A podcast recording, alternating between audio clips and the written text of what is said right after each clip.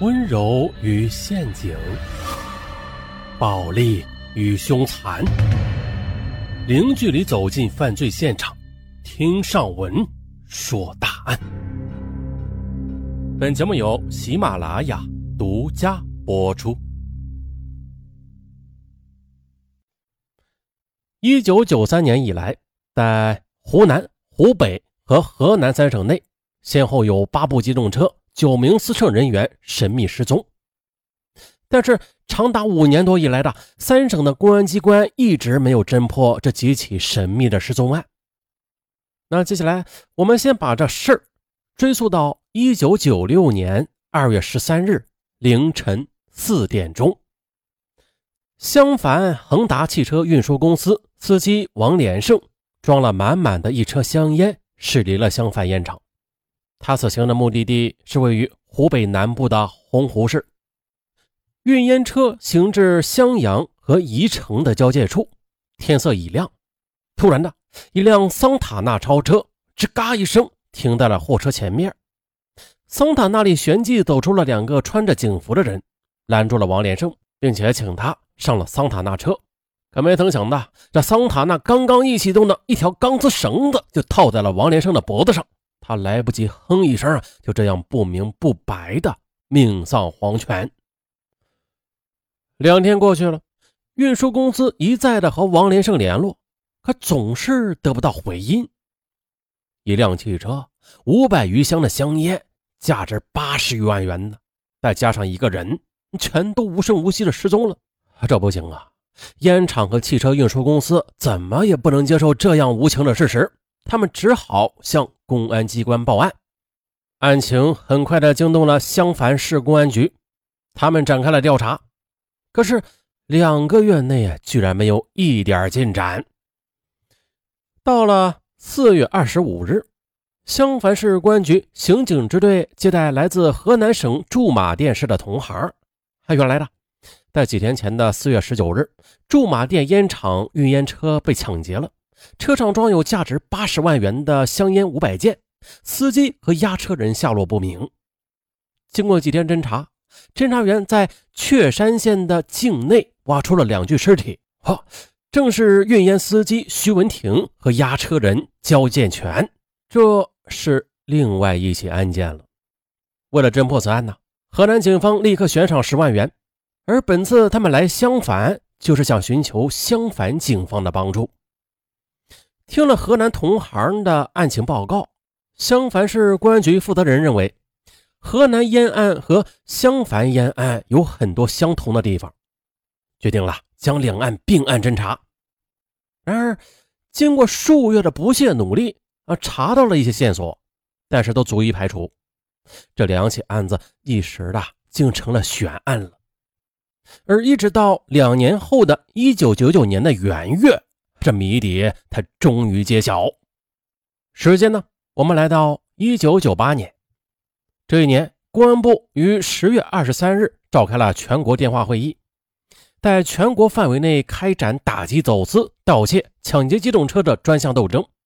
由此呢，湖北省公安厅打击走私、盗窃、抢劫机动车的天罗地网立即散开了。而刚刚成立不久的湖北省公安厅。刑警队情报对策处在这次专项斗争中扮演着极其重要的角色。他们的主要作战武器就是电脑。他们通过刑事犯罪综合信息系统，随时下载各地计算机啊，比对数据资料，然后进行综合分析。一辆牌照为鄂 O F 叉叉叉叉，发动机号为零四叉叉叉，车架号为零四四。叉叉叉的桑塔纳轿车引起了情报对策处的警察们的特别关注，因为这辆车与湖南省湘潭市1995年6月28日被盗的一辆桑塔纳出租车的发动机号与车架号完全相同。这问题来了，湖南的车它怎么就上了湖北的牌照啊？于是，一份加急电报立刻的传到了襄樊市的公安局刑警支队襄阳县公安局。干警们立刻展开行动。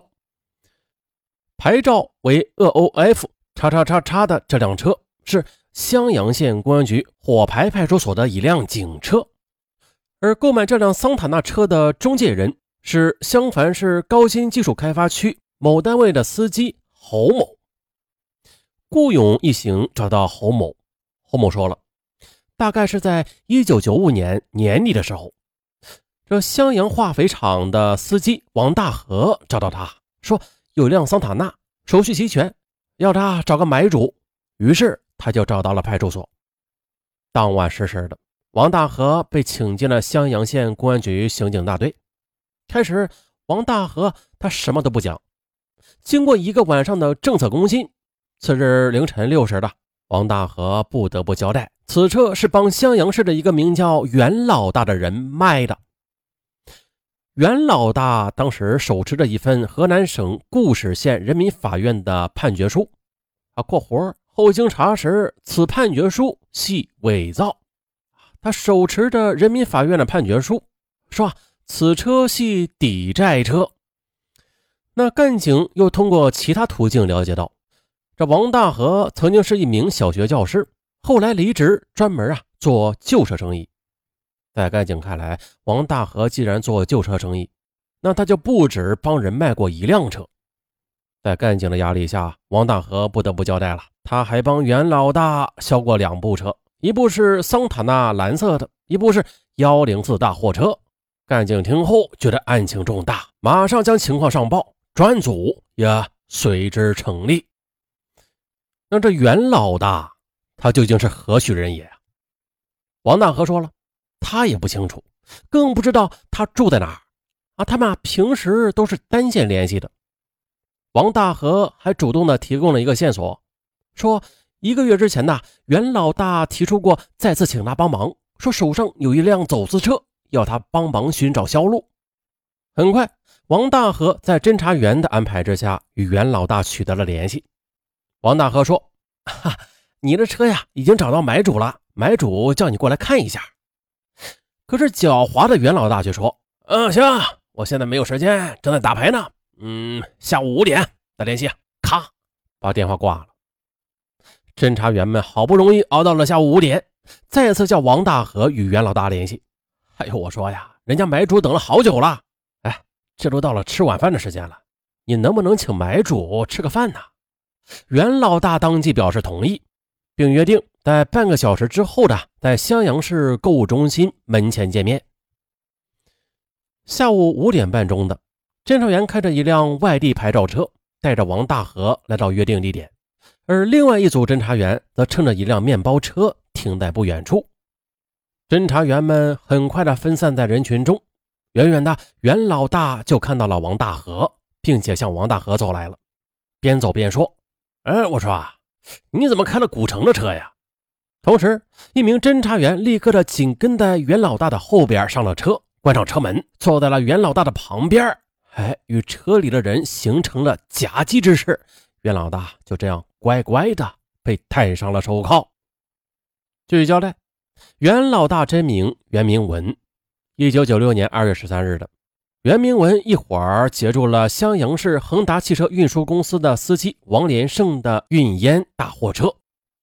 他们将王连胜骗到了他们开的桑塔纳车上，接着两个同伙将王连胜往中间这么一夹，一条钢丝绳瞬间的套在了王连胜的脖子上，王连胜连哼一声的机会都没有，顿时的就没了生气。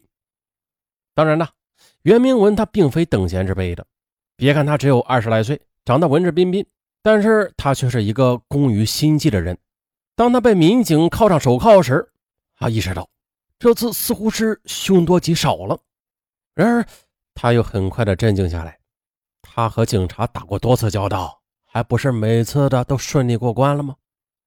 比如呢，一九九六年二月十三日，袁明文等人杀死司机王连胜之后，开着烟车。向实验方向驶去，结果由于心虚，这车栽进了沟里。可是他面对前来调查的警察，却居然呢，非常的镇定。警察还帮他维持了秩序，心理素质可见一斑。再就是同年四月三十日，他和同伙一起抢来的一辆桑塔纳轿车，啊，遇到检查，这车被扣了。他就拿着伪造的证件，也没有被看出破绽。最终呢，由于不知道这车是怎么来的，袁明文最终呢再次逃出升天，还有，一九九八年二月十四日的袁明文开着一辆抢来的桑塔纳路过检查站时被扣下，啊，结果审查了二十多天，啊居然也没有审出什么问题来，他再次的被放了出来。所以呢，袁明文又一次在面对警察而不得不坐在襄阳县公安局刑警大队接受询问时，他也没有一点紧张，显得十分的轻松。他相信呢。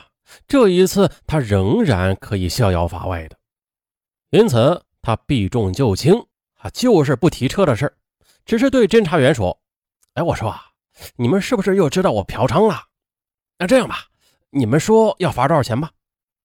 哎呀，看来不拿出点过硬的证据，这袁明文他是不会说的了。